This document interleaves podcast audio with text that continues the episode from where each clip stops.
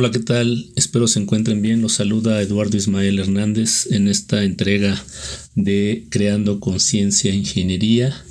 Y pues bueno, esta semana pues nos toca reflexionar sobre eh, uno de los temas que hemos mencionado en entregas previas en muchas eh, reiteradas ocasiones que tiene que ver con la gestión integral y adecuada de los riesgos de desastres por fenómenos naturales.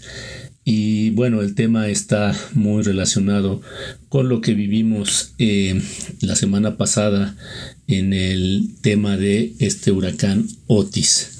Para iniciar quisiera recordar el año de 2017, justo entre los meses de agosto y septiembre, eh, Tuvimos dos sismos, ya lo dijimos, el temblor de 8.2 que ocurrió el 7 de septiembre, el temblor de 7.1 de magnitud que ocurrió el 19 de septiembre. Pero desafortunadamente entre el mes de agosto y septiembre de ese año 2017, pues también tuvimos dos tormentas tropicales y tres huracanes. Estos últimos, tormentas tropicales y huracanes, pues están clasificados dentro de los fenómenos hidrometeorológicos.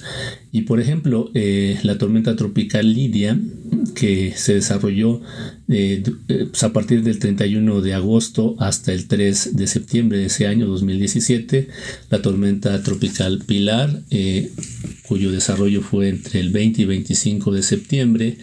Eh, tuvimos el huracán Max, categoría 1, que se desarrolló entre los días 11 y 15 de septiembre.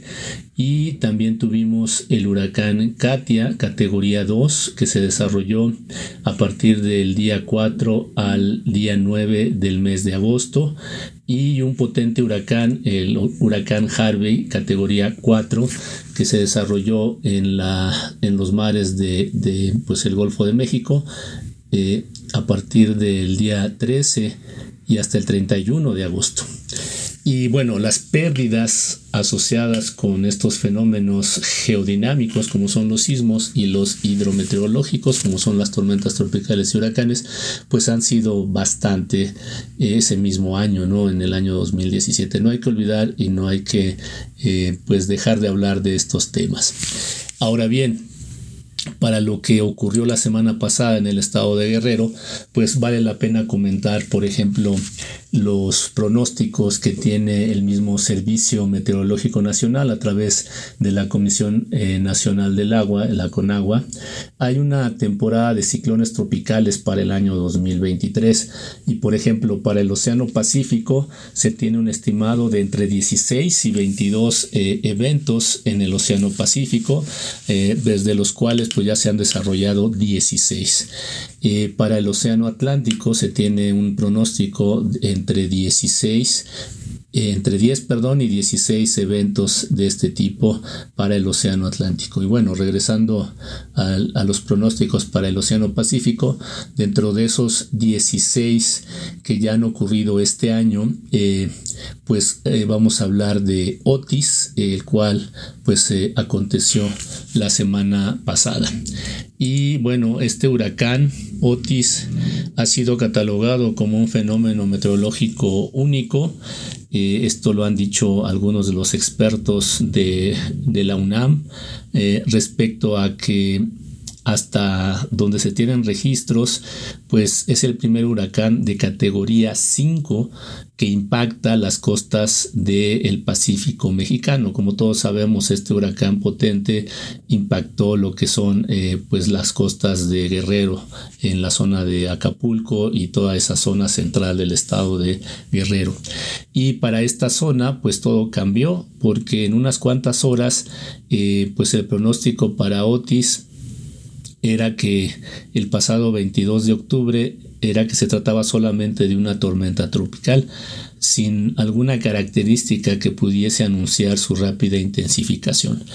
Eh, todavía el mismo martes por la mañana se mantenía la misma eh, estimación o predicción, eh, pero a las 12 horas 12 horas después de este primer pronóstico del 22 de octubre, cuando Otis tocó tierra en el puerto de Acapulco, pues ya se había convertido en un huracán categoría 5, dejando a su paso eh, pues eh, decenas de víctimas y desaparecidos.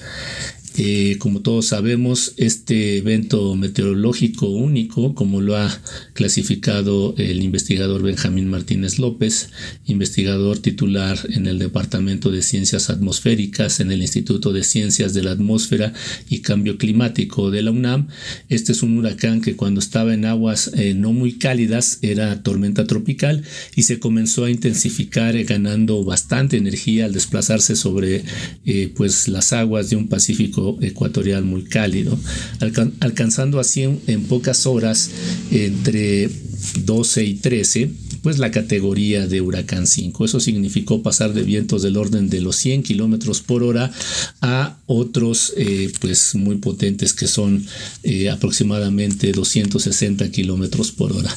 ¿Qué significa la velocidad eh, pues de, de, los huracanes? De alguna forma la velocidad que adquieren las ráfagas del viento en estos vientos huracanados determinan su nivel de intensidad y el problema de, de, esta intensidad de los huracanes es precisamente la presión que pueden generar sobre las construcciones, sobre los objetos.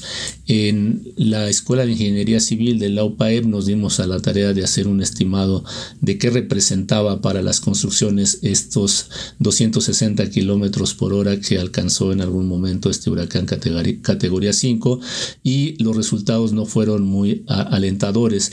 Estimamos una presión del viento sobre las construcciones de aproximadamente 400 kilogramos sobre metro cuadrado, lo que significa una presión bastante grande. Esto tal vez explique el por qué el nivel de destrucción que generó a su paso este eh, meteoro en pues eh, las zonas costeras y partes centrales de varios municipios de Acapulco. Y bueno, para hablar sobre los daños y eh, estimar las pérdidas, tal vez tengamos que pues hacer uso de otra entrega especial. Muchas gracias, nos vemos muy pronto.